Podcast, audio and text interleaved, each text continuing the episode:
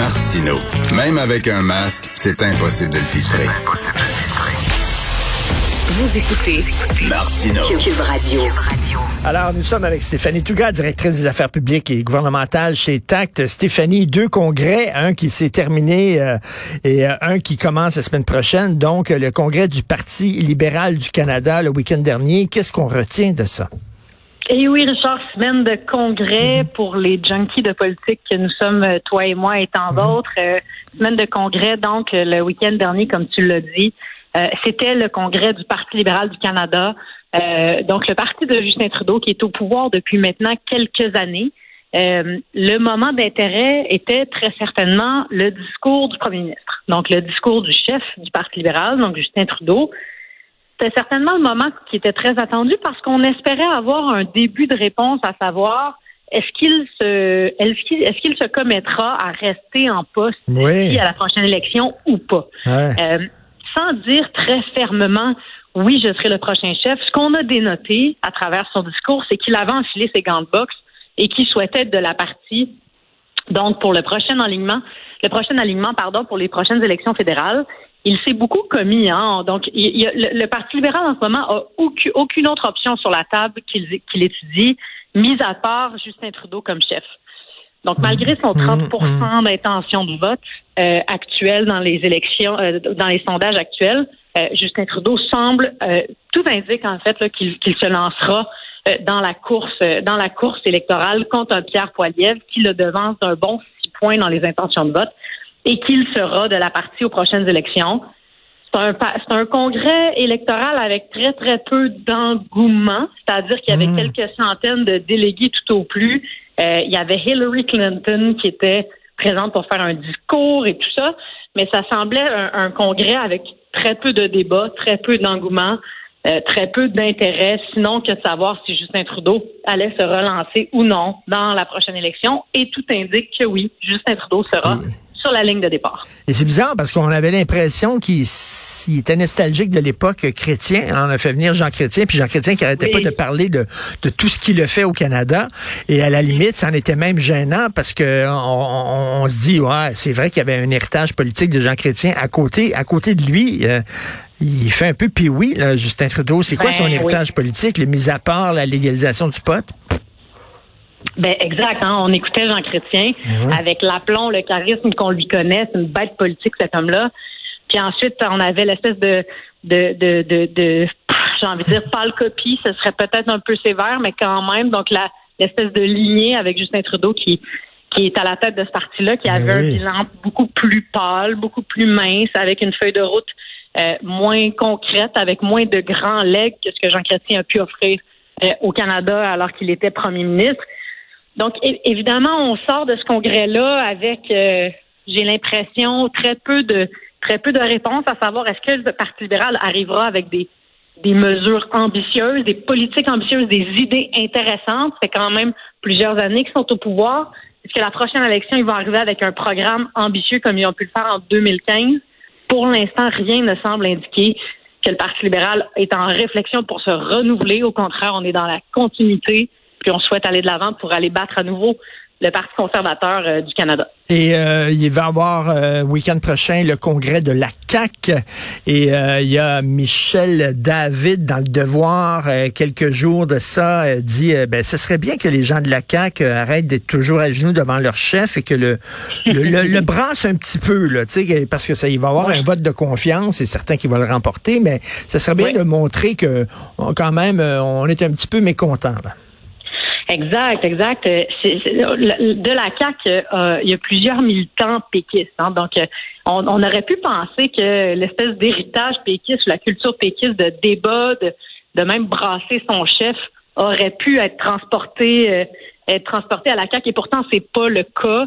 C'est pas mm. un congrès où les militants débattent. C'est pas un congrès où les gens déchirent leur chemise. On se rappellera euh, les fameux congrès péquistes où hmm. les Parizeau et Bouchard de ce monde ont eu des, scores assez bas en termes de vote de confiance, vote de confiance auquel se soumettra François Legault, donc en congrès ce week-end, comme le veut les statuts de son parti. Euh, j'ai l'impression que c'est quasiment l'élément qui sera le plus intéressant de ce congrès-là. Oui, bon, ils ont un, certain nombre d'idées qui mettent de l'avant et tout ça, mais c'est plus de savoir est-ce que François Legault arrivera avec un 100% d'appui, un 90% d'appui? Mhm. Est-ce qu'il fera mieux que Paul Saint-Pierre Plamondon, qui lui a eu 98,5% d'appui euh, de son parti? Donc, évidemment, ça, ça aura, euh, ça, ça, attirera l'attention, puis tout le monde, tout le monde y va de son, euh, de son pari. ça va être intéressant aussi de voir à quel point le troisième lien et l'espèce de mouvance et de frustration entourant le virage du gouvernement sur la question du troisième lien, est-ce que ça aura un impact sur le vote de confiance, mais aussi sur le climat de ce congrès-là de la CAC ce week-end? Moi, je, je, pense que oui. Je pense que ça aura un impact. Mm.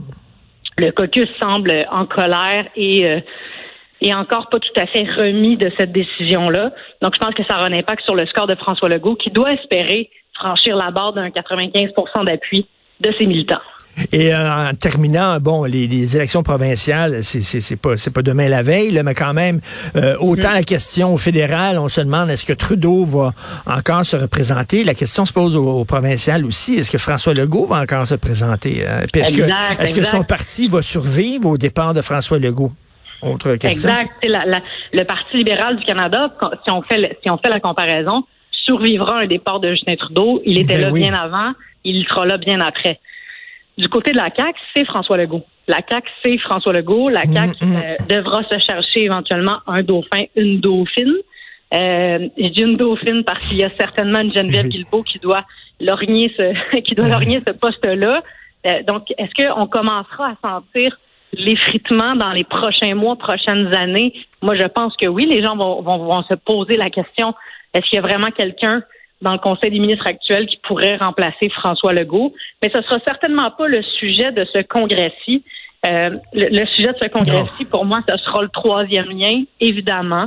Euh, mais aussi peut-être euh, un, bilan un peu mince en matière de relations avec le fédéral. François Legault, il nous avait promis, nous avait promis d'aller chercher des gains du côté d'Ottawa. Et, et franchement, c'est pas tout à fait reluisant, notamment en matière d'immigration. Quand on a vu là, la, position de, Justin Trudeau d'avoir 100 millions de Canadiens euh, d'ici 2100 et que là, mhm. le congrès de la CAQ va pas de manière assez radicale ou mhm. assez sévère euh, dans, dans, son, dans son congrès d'aller chercher des pouvoirs ou les pleins pouvoirs en immigration. Je suis assez surprise de ça. Je les trouve mhm. plutôt plutôt tièdes. Euh, donc une réponse assez tiède. Donc j'ai hâte de voir qu'est-ce que je, la nature euh. et, l'émotivité des débats sur la question de l'immigration en fin de semaine. Même s'il fait beau, euh, je vais tâcher d'écouter euh, hmm. d'écouter les débats en congrès.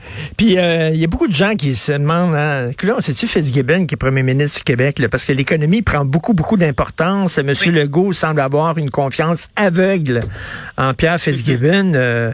donc, on dirait que c'est comme si on a mis l'identitaire un peu de côté, c'est l'économie, c'est ainsi qui prime à la CAQ. Exact. Je dirais que si on regarde le programme que qu'on peut retrouver en ligne, qui sera débattu en congrès en cette semaine, pour moi, il y a deux grands chantiers qui, qui semblent se démarquer.